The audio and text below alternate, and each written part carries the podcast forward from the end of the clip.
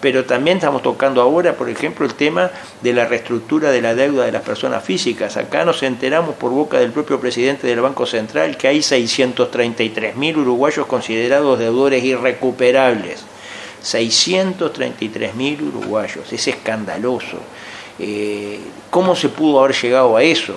Hubo un momento en que hubo 100.000, un momento en que hubo 200.000, un momento en que hubo 300.000 y nadie reaccionó, a nadie le importó. Bueno, hoy 633.000 uruguayos son deudores irrecuperables y tomamos en cuenta que muchos de ellos son jefes de familia, capaz que tenemos cerca de medio Uruguay en esa condición, cerca de un millón de uruguayos en el clearing, es decir, que tienen problemas de pago.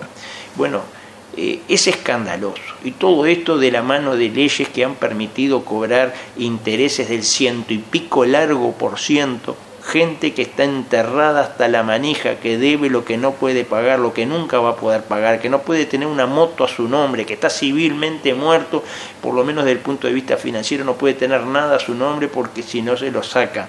Creemos que ahí se está armando una bomba, una bomba social que puede estallar en cualquier momento.